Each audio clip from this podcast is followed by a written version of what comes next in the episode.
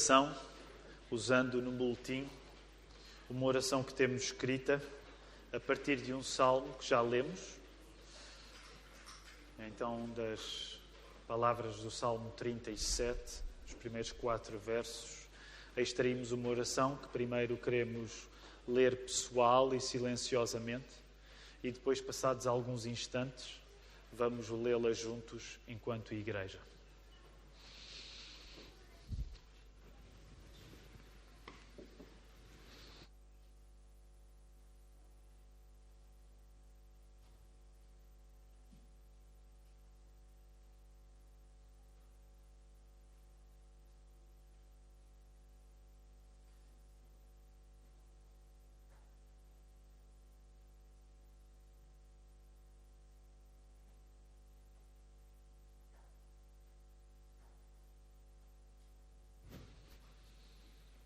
Vamos orar juntos, lendo esta oração numa só voz.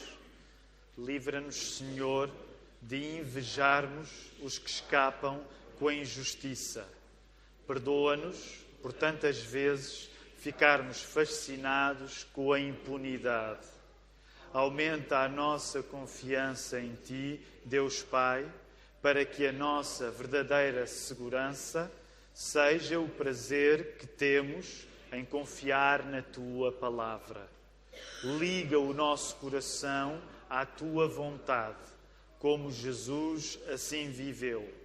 Pedimos em nome dele e na agência do Espírito Santo. Amém. Então, vamos até à palavra. Se está connosco e não tem um exemplar da Bíblia, nós gostaríamos de lhe oferecer. Só precisa de levantar a sua mão e nós gostaríamos de lhe oferecer um exemplar da Bíblia. Este exemplar que costumamos oferecer é numa tradução num português mais corrente, não é a versão que nós usamos na leitura, mas é uma versão mais acessível para aqueles que não estão familiarizados com a leitura da Bíblia. Para todos aqueles que estiverem a usar esta tradução da Bíblia, nós vamos ler em Mateus 6, eh, texto esse que se encontra na página 500, para quem estiver a usar esta tradução da Bíblia. Uh, vamos ler em Mateus, no capítulo 6, e vamos ler do verso 25 ao verso 34. Now is the time that you can follow our brother uh, Andrei. Uh, he is, uh, is already at the lobby of our church, and he will provide an English translation for the sermon. Não esqueçam, o pastor Filipe já avisou o nosso objetivo é sempre manter as crianças aqui. Sabemos que é uma tarefa uh, exigente para todos os pais e mães. Por isso, se passar por um momento maior de agitação com a sua criança, leve até lá fora, assim que ela acalme, volte para dentro. Em caso de maior necessidade, a nossa irmã Lídia, a nossa irmã Lídia estará a ajudar. Ela está. A nossa irmã Lídia está ali Vou pedir ela. Eu sei que ela tem prazer em, que toda a gente. Desculpa, Lídia, fica só em pé mais um bocadinho, só para as pessoas poderem ver. A irmã Lídia é a última vez que eu faço isso, foi a primeira e última. A irmã Lídia está aqui para ajudar. Lembrem-se, e eu sei que sou chata a repetir estas coisas, não é a irmã Lídia que vai resolver os problemas dos seus filhos, ela está para ajudar. Se houver um caso maior necessidade, há uma sala no primeiro andar onde pode ouvir a mensagem, ah, mas de facto o nosso, o nosso entusiasmo é encorajar todas as pessoas a poderem, à medida que as nossas crianças vão ficando mais velhas, saberem estar no culto e Deus tem-nos ajudado nessa tarefa. Portanto, não desanime e se for um domingo mais difícil, peça a ajuda de Deus, Deus vai dar paciência a si e à sua criança e tudo no final tudo, tudo vai correr bem. Tudo vai correr bem. Mateus 6, vamos ler do verso um, 25 até ao verso 34. Por isso vos digo: não andeis ansiosos pela vossa vida quanto ao que haveis de comer ou beber, nem pelo vosso corpo quanto ao que haveis de vestir. Não é a vida mais do que o alimento e o corpo mais do que as vestes? Observai as aves dos céus. Não semeiam, não colhem, nem ajuntam em celeiros. Contudo, vosso Pai Celeste as sustenta. Porventura não valeis vós muito mais do que as aves? Qual de vós, por ansioso que esteja, pode acrescentar um côvado ao curso da sua vida? E por que andais ansiosos quanto ao vestuário? considerai como crescem os lírios do campo.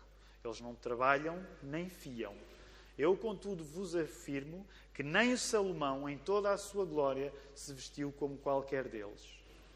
Ora, se Deus veste assim a erva do campo, que hoje existe e é amanhã é lançada no forno, quanto mais a vós outros, homens de pequena fé. Portanto, não vos inquieteis dizendo que comeremos, que beberemos ou com que nos vestiremos, porque os gentios é que procuram todas estas coisas, pois vosso Pai Celeste sabe que necessitais de todas elas. Buscai, pois, em primeiro lugar o seu reino e a sua justiça, e todas estas coisas vos serão acrescentadas. Portanto, não vos inquieteis com o dia da manhã, porque o amanhã trará os seus cuidados. Basta ao dia o seu próprio mal. Antes de regressarmos à palavra, vamos aproveitar o facto de estarmos em pé para nos podermos saudar uns aos outros e procuro, sobretudo, aqueles que nos visitam pela primeira vez, um, abençoa a vida destas pessoas também.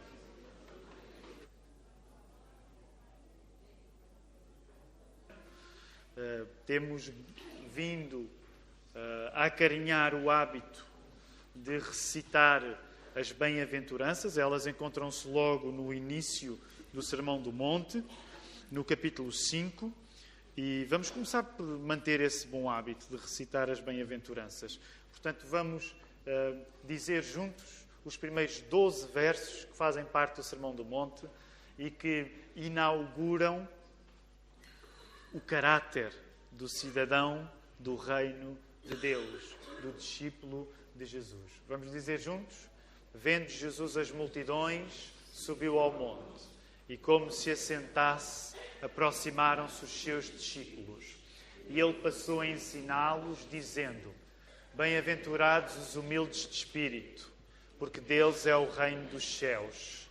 Bem-aventurados os que choram, porque serão consolados. Bem-aventurados os mansos, porque herdarão a terra. Bem-aventurados têm fome e sede de justiça, porque serão fartos. Bem-aventurados os misericordiosos, porque alcançarão misericórdia. Bem-aventurados os limpos de coração, porque verão a Deus. Bem-aventurados os pacificadores, porque serão chamados filhos de Deus. Bem-aventurados os perseguidos por causa da justiça, porque Deus é o reino dos céus. Bem-aventurados sois quando por minha causa vos injuriarem e vos perseguirem e mentindo disserem todo o mal contra vós. Regozijai-vos e exultai, porque é grande o vosso galardão nos céus, pois assim perseguiram aos profetas que viveram antes de vós. Então vamos agora assim ao capítulo 6. Eh, podem colocar o relógio a andar.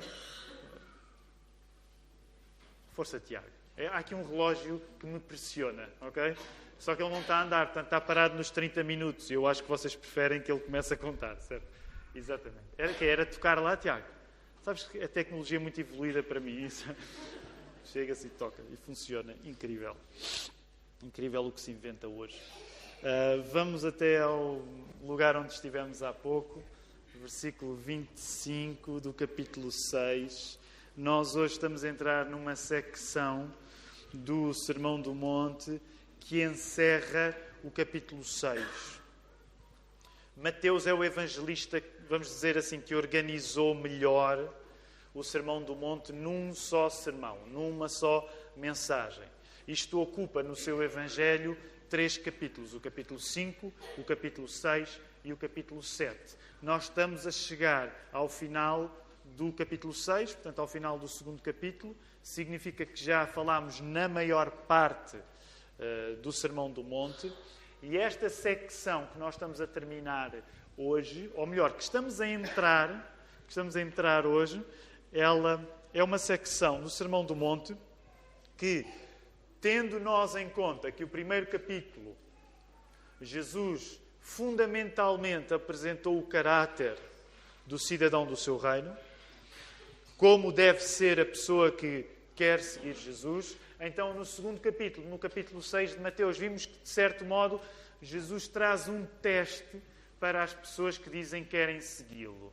E por desanimador que a palavra teste possa parecer, a verdade é esta: ninguém pode ser cristão sem ter testado por Jesus o desejo de ser cristão. Jesus testa as pessoas que ama. Deus testa as pessoas que dizem que o querem seguir. E por causa disso, quando entramos no capítulo 6, ah, uma das coisas que entendemos é que logo no assunto da esmola, logo no assunto da oração, logo no assunto do jejum, que eram coisas boas que faziam parte do judaísmo, da religião dos judeus, são coisas boas que devem continuar a fazer parte das pessoas que seguem Jesus, mas Jesus está a alertar os seus discípulos para o risco de fazermos estas coisas boas com um coração mau.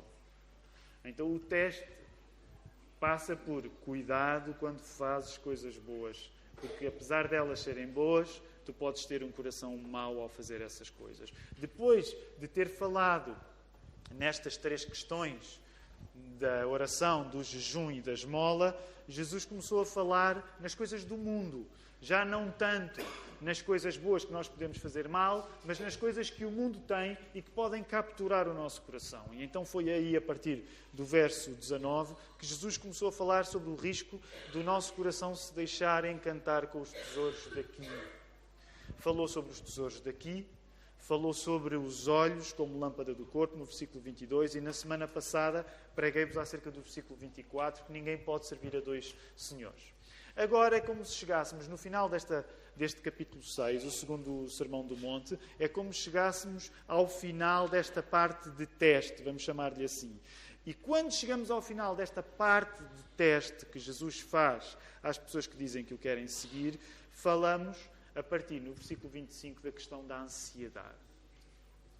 A ansiedade torna-se como que um ponto de revelação especial de como se encontra realmente o nosso coração. Podemos tentar disfarçar o nosso coração fazendo coisas boas. E só Deus sabe se nós estamos a fazer essas coisas boas com um bom coração. E nós muitas vezes disfarçamos, fazendo coisas boas e só Deus sabe que o nosso coração não está bem. Podemos também disfarçar quando o nosso coração já está uh, cativado pelas coisas do mundo. E por isso, nos últimos domingos, estivemos a falar de como somos atraídos pelas riquezas do mundo. Mas agora, quando chegamos à questão da ansiedade, nós podemos dizer que a ansiedade dentro do nosso coração é a prova de fogo para a nossa fé. Nós também podemos tentar disfarçar a ansiedade. Mas hoje, ao entrarmos nesta secção, ela é extensa. Eu não vou falar de todos estes 10 versos que já lemos, do versículo 25 ao 34. Hoje vamos ficar apenas na porta de entrada. Hoje eh, ficamos à porta porque queremos falar no assunto da ansiedade no geral e deixarmos depois, a par e passo, cada verso para os sermões seguintes. Então, este é o meu plano para vocês, para nós todos, hoje que estamos aqui juntos diante da palavra de Deus. A palavra que nós encontramos aí no verso 25, e olhem para o vosso verso 25, alguns terão não andeis ansiosos, outros terão a palavra preocupação.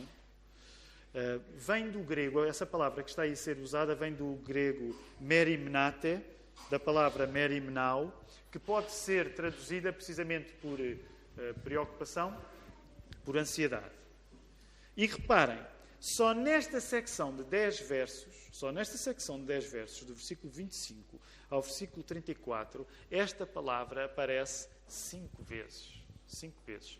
E reparem, aparece no versículo 25, aparece no versículo 27, quando diz qual de vós por ansioso que esteja, aparece no versículo 28, e porque andais ansiosos quanto ao vestuário, aparece no versículo 31, quando diz, portanto, não vos inquieteis, é a mesma palavra, e aparece ainda no versículo 34, quando se volta a dizer, portanto, não vos inquieteis com o dia da manhã. Hoje ficamos só na entrada da questão da ansiedade, porque a ansiedade que chega nesta parte do Sermão do Monte e suspeito a ansiedade que chegue nas nossas vidas para que se justifique uma paragem especial neste assunto. A ansiedade que chegue nesta parte do Sermão do Monte, a ansiedade que chegue nas nossas vidas para que se justifique que nós paremos um pouco neste assunto. E eh, gostava de vos falar na ansiedade a partir de quatro pontos. Todos eles começam por D, ok? É mais fácil nós memorizarmos, mas gostava de falar de quatro pontos de coisas que nós podemos a, a aprender acerca da ansiedade a partir daquilo que Jesus nos está a dizer. E todas estas quatro coisas que vos vou falar começam por D. O primeiro D é um D de doença. Doença. Tomem nota para aqueles que, eh, que para quem tomar nota é importante. Uh, o segundo D é o D de domínio. O terceiro D é o D de desejo. E o quarto D é o D de desistência. Portanto, planeio falar-vos hoje da ansiedade a partir do facto da ansiedade ser uma doença nossa, a partir do facto da ansiedade nos dominar, a partir do facto da ansiedade ser um desarranjo no nosso desejo e a partir do facto de devermos desistir de ser ansiosos. Deixem-me começar pelo primeiro ponto. A ansiedade é algo que pode ser descrito como uma doença para uma boa parte de nós, até destes que hoje aqui estamos reunidos. Para justificar isto, de que a ansiedade é uma doença hoje em dia, eh, temos a Bíblia, mas basta consultarmos alguns dados médicos. Calcula-se, por exemplo, que entre 2005 e 2015 o número de pessoas que sofrem de ansiedade tem aumentado 15%. Estima-se que no mundo centenas de milhões, centenas de milhões de pessoas sofram de problemas relacionados com a ansiedade ou com a depressão. E, ne, e, nestes dois problemas, e agora, atenção, eu não sou médico, estou a falar genericamente sobre estes assuntos, mas no campo de, das doenças da ansiedade e da depressão, há muitos pontos intermédios. Há muitos pontos intermédios. Há quem avance a possibilidade uh, de serem cerca de 300 milhões de pessoas que de alguma maneira sofrem de ansiedade ou de depressão ou de problemas semelhantes. Ao contrário do que muitos julgam, e eu próprio fiquei eh, surpreendido quando fiz alguma pesquisa sobre este assunto, ao contrário do que muitos julgam, este não é um problema limitado ao mundo ocidental. E com frequência, às vezes se diz, eu próprio já, já o fiz, é dizer, ah, a ansiedade é uma doença moderna e é, e é do Ocidente. Não é verdade. Os dados médicos indicam que a ansiedade tem estado a subir em todo o lado, inclusive, por exemplo, na região africana também. Portanto, os problemas de ansiedade, eh, sejam eles também problemas de depressão, são problemas que têm estado a subir em todo o mundo. É verdade que têm valores mais altos, por exemplo, na América, no continente americano, mas têm estado a subir em todo o mundo, inclusive na África. Portanto, quando nós pensamos em ansiedade, uma das coisas que temos de corrigir é aquela ideia de que a ansiedade é uma coisa de povos ricos. Não é verdade. Os povos pobres também têm estado a conhecer um crescimento gradual e, neste sentido, imparável de problemas de ansiedade. Nesse sentido, e permita uma generalização, nós temos de facto de reconhecer que é um problema nosso também. Eu não fiz estimativas e não há levantamentos de estatísticas do problema da ansiedade na nossa igreja. Claro que os pastores acabam por ter uma, uma noção às vezes um pouco maior, porque vão conhecendo as ovelhas. O mesmo se aplica aos diáconos que servem as ovelhas. Mas eu creio que não seria exagerado da minha parte dizer que é um problema muito cá de casa. Muito cá de casa. A ansiedade. Muitos de nós lutam com questões de ansiedade, muitos de nós lutam com questões de depressão. E, portanto, quando ouvimos Jesus a falar neste assunto, eh, para muitos de nós, ele, ele tem muita ressonância. Ele tem muita ressonância. Ora, nesse sentido, não dá para fugir. E deixem-me voltar a simplificar. A ansiedade de que Jesus está a falar é, em grande parte, hoje uma doença nossa. A ansiedade, como doença nossa, manifesta-se ainda um ponto de domínio sobre nós. Segundo ponto, a ansiedade como domínio. A ansiedade, como doença nossa, manifesta-se a um ponto de dominar sobre nós. Nestes dez versos, Jesus dirige-se a pessoas que fazem da ansiedade com a vida no geral e com a comida, a bebida e a roupa no particular um pretexto para serem dominados hoje pelo mal de amanhã. Vou voltar a repetir. Nestes dez versos, Jesus dirige-se a pessoas que fazem da ansiedade com a vida no geral e com a comida, a bebida e a roupa no particular um pretexto para serem dominados hoje pelo mal de amanhã, que é, por exemplo, a expressão que ele vai usar no verso 34. E sabem, uma das coisas interessantes que eu via num sermão sobre o assunto, aliás, um dos pregadores provavelmente mais queridos para muitos de nós, o pastor John Piper ouviu a pregar e ele lembrava uma, uma, uma coisa acerca deste assunto se tu queres dominar alguém, mantém essa pessoa ansiosa. Uma pessoa ansiosa é uma pessoa dominada. Isto não tem só a ver com medicina, tem a ver com política. Se tu queres dominar um povo, tu tens de manter esse povo ansioso. Porque se esse povo estiver ansioso, ele está dominado.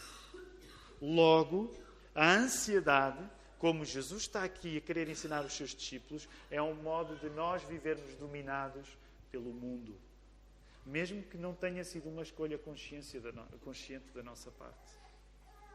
Uma das coisas que nós, depois, à medida que formos entrando neste texto mais em profundidade, vamos entendendo, é que, de facto, a ansiedade, mesmo que não seja consciente para nós, é uma maneira do mundo nos dominar, de uma maneira que o reino de Deus não nos domina. Nós vivemos, permitam uma expressão, escravos das preocupações que este mundo nos dá. Vivemos, nesse sentido, dominados por este mundo. A ansiedade torna-se um domínio, torna-se um senhor. Vamos usar a palavra no latim. Torna-se dominus na nossa vida. Torna-se o nosso Senhor. E por isso é que é tão interessante que depois deste percurso todo, no capítulo 6, Jesus esteja a apontar para as nossas preocupações como o lugar que revela realmente em quem nós confiamos. Realmente o lugar em quem nós confiamos. Se a ansiedade estiver lá, ela revela quem é Senhor na nossa vida. A ansiedade, terceiro D. Qual é o terceiro D? Ainda se lembram? Desejo. Vamos às questões do desejo.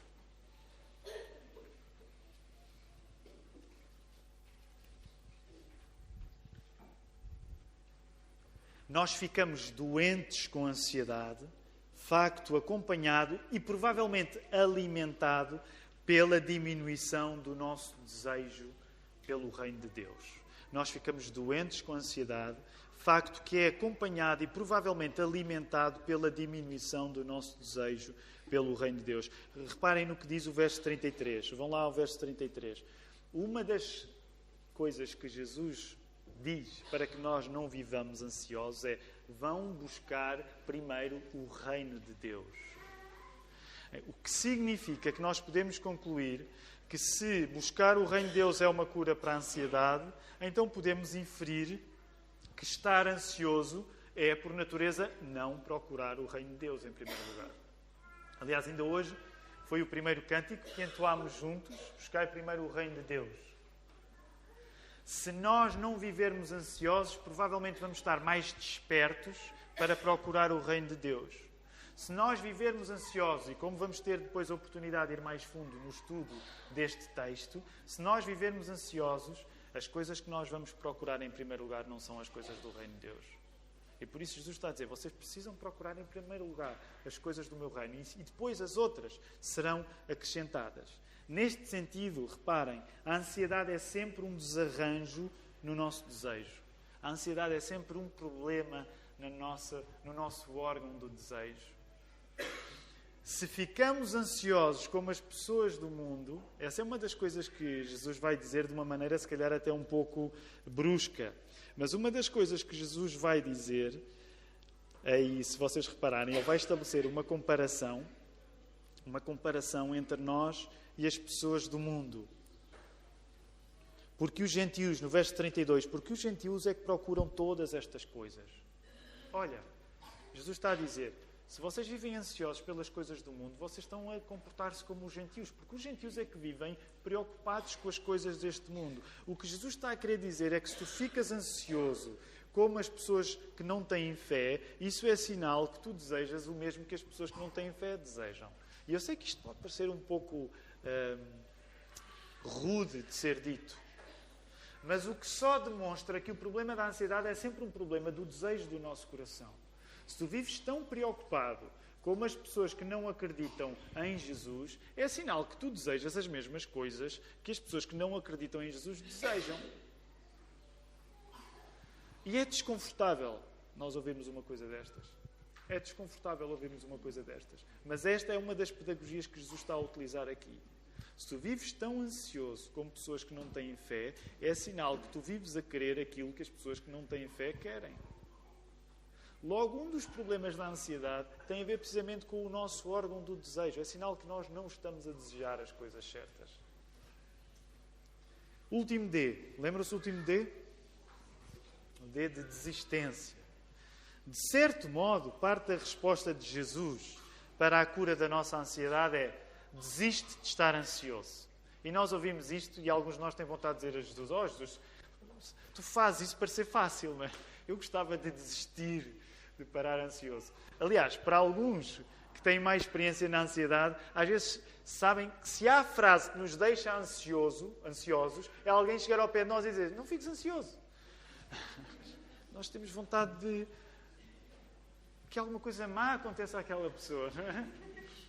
Porque naquele momento a nossa ansiedade ainda ficou maior e eventualmente até o nascimento de um leve desejo homicida da nossa parte, não é?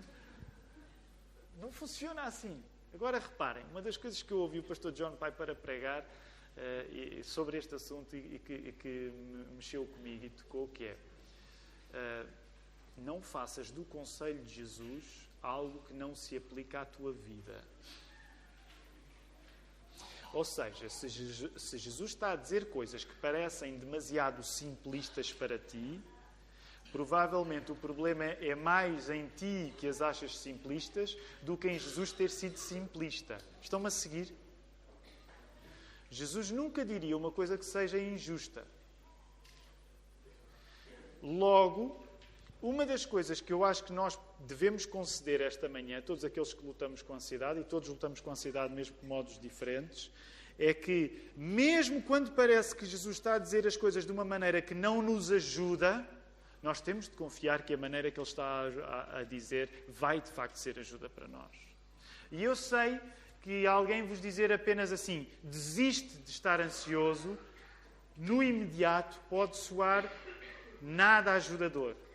Mas quero-te desafiar esta manhã para tu poderes pensar de que modo é que muitas vezes é mais aquilo que tu complicas do que aquilo que de facto, na simplicidade deste conselho, pode curar o problema da tua ansiedade.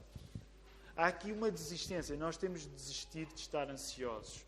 Quando paramos de ficar ansiosos, digamos que Deus pode ficar ansioso em nosso lugar, tratando de nós. Agora, nós sabemos que Deus não fica ansioso. Eu, quando uso esta expressão, deixa de ficar ansioso para que Deus fique ansioso e trate ti. Quando eu uso a expressão Deus ficar ansioso, o que eu quero dizer é que, sabendo que Deus não fica ansioso, esta expressão pode ser usada na medida em que o cuidado que nós não conseguimos providenciar para nós próprios passa a ser providenciado pelo nosso próprio Pai. O que Jesus está a dizer é, e eu sei que continuam a ser coisas simpli muito simplificadoras, é, tu não vais ajudar nada com a tua ansiedade. A tua ansiedade só piora o problema. Por isso, sai do caminho e deixa Deus tratar do assunto. Sai do caminho e deixa Deus tratar do assunto. Se alguém tiver de ficar ansioso pela tua vida, deixa que seja Deus a ficar ansioso. Eu sei, novamente, são coisas muito que nos soam simplistas, mas é isto que Jesus está a dizer. Tu precisas de não atrapalhar o processo de alguém cuidar de ti. Agora, muitos concordarão comigo e dirão: o problema da ansiedade é que, de certa maneira, nós não desistimos de cuidar de nós. E isso deixa-nos mais ansiosos. Nós não desistimos de olhar para nós como as fontes do cuidado com a nossa vida. E o que Jesus está a querer dizer é que nós não somos a solução do cuidado connosco próprios. A solução para o cuidado connosco próprios, é um Deus que é nosso Pai. É um Deus que é nosso Pai. Por isso, quando nós formos mais fundo neste texto, nós vamos perceber as comparações. Olha à tua volta, vê a erva, vê os, vê os lírios do campo, vê as aves. Percebe se, essas, se, se, tudo isso é mais insignificante e Deus cuida, quanto mais de ti, não atrapalhes com a tua preocupação. Outro dos assuntos que depois será aprofundado é precisamente porque é que estás a viver hoje preocupado com uma coisa que é só da manhã? Vive preocupado só com hoje. Não acumules a preocupação da manhã no dia de hoje. E lembramos aquele texto de Lamentações de Jeremias, não é? Que as misericórdias de Deus se renovam a cada dia. Porquê? Porque cada dia precisa da sua misericórdia. Tu não podes estar a tratar dos problemas da manhã com a misericórdia de hoje. A misericórdia que Deus te dá para hoje não é para os, não é para os problemas da manhã. Basta ao dia o seu próprio mal. E deixem-me dizer, este texto, alguém lê isto. Eu nunca vi ninguém a dizer assim. O meu verso preferido na Bíblia é Mateus 6,34. Basta o dia o seu próprio mal. Mas deixa-me dizer, é um verso da Bíblia. E ele está-te a dizer uma coisa que é verdade. Há mal para cada dia. E tu deves confiar em cada dia que Deus, como Pai, te vai ajudar. Quero terminar uh, usando a mesma expressão que usei na semana passada, dizendo: Nós não podemos resolver os assuntos com a nossa culpa. E uma das coisas que muitas vezes acontece quando a palavra é pregada é que, de facto, o Espírito Santo eh, revela culpa em nós. Isso é bom. Porque o dom do arrependimento é um dom. É o Espírito Santo que nos dá o arrependimento. Agora, também sabemos que muitas vezes Satanás gosta de vir macaquear aquilo que Deus faz e pode nos dar sentimentos de culpa que não são os do Espírito Santo, que são do diabo. Okay? Portanto, quando alguém prega o Evangelho, uma das coisas que é preciso ficar claro é que se há culpa que tu sentes, tu tens de pedir a Deus que seja o Espírito Santo a dar-te essa culpa como uma parte do processo de tu te arrependeres. Agora, também, muitas vezes, verdade seja dita, há culpa que não é o Espírito Santo que te está a dar e que é o diabo que te está a dar para tu te sentires incapaz de confiar em Deus. E por isso, aquilo com o qual eu gostava de terminar esta mensagem, nunca pode ser culpa, mas tem de ser Cristo. Muitos de nós que vivem problemas de ansiedade sabem que a culpa é uma parte terrível desse processo. A culpa é uma parte terrível desse processo. E às vezes a culpa é tão grande que nós não sabemos se, se ela é justificada e se é injustificada. Por isso eu gostava de, de, de te recomendar pelo menos quatro coisas a partir de Cristo e não da culpa. Gostava de recomendar pelo menos quatro coisas a partir de Cristo e não da culpa. Não quero deixar implícito que a ansiedade é uma coisa fácil de emendar, porque se fosse fácil de emendar, Jesus não dizia para nós andarmos ansiosos cinco vezes em dez versos. Se a ansiedade fosse uma coisa fácil, Jesus não devotava o espaço que está a devotar ao assunto e não repetia continuamente: não andeis ansiosos. Quando vocês ouvem Jesus a repetir alguma coisa, significa que esse assunto é suficientemente sério para ele estar a valorizar o assunto. Portanto, ao ouvir-me esta manhã, não tomes nunca as minhas palavras como a ansiedade é uma coisa que se resolve facilmente. O que eu te quero dizer é acredita que se Jesus está a dizer que tu não deves viver ansioso, é porque Jesus tem uma solução para ti. Alguém acredita nisto? Okay? Jesus tem uma solução para ti. E é isso que eu gostava de te ajudar nesta hora a tu poderes entender. Começa, pelo menos, nesta questão da ansiedade, por te confessares a Jesus Cristo. Sabem que quando nós lemos os, Salmos é fantástico, porque em grande parte os Salmos, uh, os, os, salmistas, e nós há um ano e tal estudámos alguns dos Salmos, os salmistas não têm corantes nem conservantes na hora de abrir os seus corações diante de Deus. E a semana passada eu falava-vos disso também. Nós temos de ter uma disciplina de abrir o nosso coração diante de Deus. E deixem-me dizer, essa disciplina não vai lá com orações à pressa. Se tu orares à pressa, se tu não tiveres tempo, tu não vais ter a oportunidade para abrir o teu coração e confessar-te diante de Jesus Cristo. Tu precisas de ter tempo para, ao orar, dizeres tudo aquilo que tu sentes. Desabares o teu coração em oração. Salmo 4 usa uma ideia que é: vão para a cama, não, não durmam sem antes derramar o vosso coração. E depois calem-se. É? Portanto, se tu estás mal, tu não, não te ponhas a dormir sem te confessares a Jesus. Nem que seja uh, para dizeres coisas que podem até não ser completamente justas, mas que pede perdão a Deus, mas des despeja o que está no teu coração. Não é a melhor analogia, mas deixem-me dá-la. É que, é que me ocorre quando eu falo nestes assuntos. Muitos de nós carregam uma espécie, eu vou usar a expressão é feia, mas muitos de nós carregam uma espécie de reino no coração que nunca assoaram. É verdade. Reino no coração que nós nunca assoamos.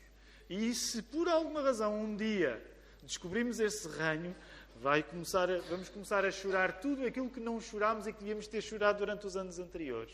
Okay? Porque de repente, eh, eu sei que esta. Eh, eu tenho, tenho, tenho de registrar esta ideia. O muco cardíaco. Né?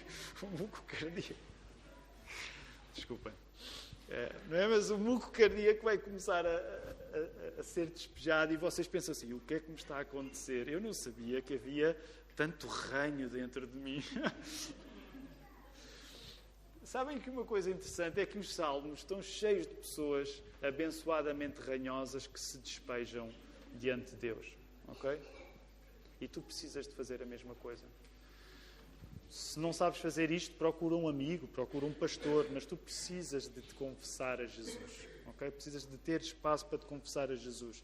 Uma das coisas que eu te quero encorajar a confessar é: se te sentes doente, por favor, diz a Jesus que te sentes doente. Senhor, ajuda-me eu não estou bem. Tu precisas de ir com Jesus com coragem e de confessares aquilo que tu realmente és, não aquilo que tu gostavas de ser, aquilo que tu realmente és. Novamente, confessa a Jesus, precisas de ajuda, usa um pastor, usa um amigo em quem confies, usa uma pessoa de confiança, mas tu precisas de declarar a Jesus quem realmente és. Segundo lugar, tu precisas de confessar a Jesus que te tens sentido dominado pela ansiedade e que, mesmo que não seja a tua vontade, nessa ansiedade tu sentes, o, o, o lugar do Senhor foi substituído. Lembra-se, semana passada nós, nós falamos, Jesus ensinou-nos só podemos servir a dois senhores. E, e, e, a coisa triste da ansiedade é que, sem nós nos apercebermos, nós colocamos alguém no lugar de Jesus, alguém que nos domina. Essa ansiedade passa a dominar-nos de uma maneira que nós já não conseguimos ser dominados por Jesus. Novamente, eu não estou a dizer isto para aumentar culpa em ti, mas para tu reconheceres que provavelmente estás num ponto onde já te sentes dominado. Onde sentes que o teu Senhor já não é Cristo, mas é a preocupação. E tu precisas de confessar, Senhor, eu provavelmente cometi erros neste processo, quero entendê-los, quero confessá-los, mas ajuda-me a que no lugar do Senhor da minha vida não esteja sentada a Senhora ansiedade, mas que estejas tu sentado, Senhor Jesus. Terceiro conselho: pede a Jesus que cure o teu desejo. O teu desejo está avariado teu desejo está variado. Pede a Jesus que cure o teu desejo para que tu possas começar realmente a desejar primeiras coisas do Reino de Deus e aí depois todas as outras possam ser acrescentadas. Sabem, hoje, durante o, o estudo do Evangelho de Marcos, uma das coisas que estávamos a conversar, algumas pessoas diziam, a Ruth Nereu falava nisto também, e ela dizia de nós temos medo de ser livres, de facto nós temos medo de ser livres. Nós gostamos de nos orgulhar e pensar em nós como pessoas muito. Ah, eu sou livre, ah, eu sou autónomo. Mas sabem, se há coisa que nós temos medo é de sermos livres, como Deus planeou que nós fôssemos livres. E isto vinha no contexto em que, durante a tempestade que Jesus atravessou com os discípulos, os discípulos estavam com medo da tempestade. Quando Jesus acalmou a tempestade, eles tinham mais medo de Jesus do que o medo que tinham sentido na tempestade. Logo a seguir, Jesus curou o endemoniado gadareno. O endemoniado gadareno era um pavor de pessoa, ninguém se aproximava dele. Mas quando o povo que tinha medo desse endemoniado gadareno o viu curado, passou a ter mais medo do endemoniado curado do que quando ele estava possuído. E então, uma das coisas que estamos a concluir, nós temos medo da liberdade que Deus nos pode dar. Porquê? Porque mal por mal, quando vivemos ansiosos, nós conhecemos o padrão da nossa vida.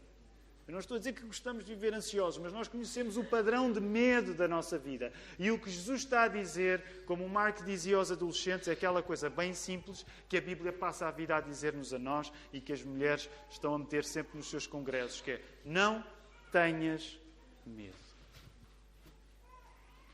Não tenhas medo. Não tenhas medo de pedir a Deus. Quantos de nós é que temos um medo secreto de fazer esta oração? Deus, Faz-me amar mais as coisas do teu reino. Na minha experiência pastoral, eu nunca tive ninguém que viesse ter comigo e dizer assim: Pastor, eu preciso da tua ajuda porque eu acho que tenho pedido demais a Deus para amar as coisas do seu reino e isso não está a ser bom para a minha vida. Nunca ninguém me disse isso. Eu acho que tenho pedido demais a Deus. Eu acho que estou obcecado com as coisas do reino de Deus e isto não está a fazer bem à minha vida. Nunca ouvi ninguém a dizer-me isso. Nem eu nunca disse isto a ninguém.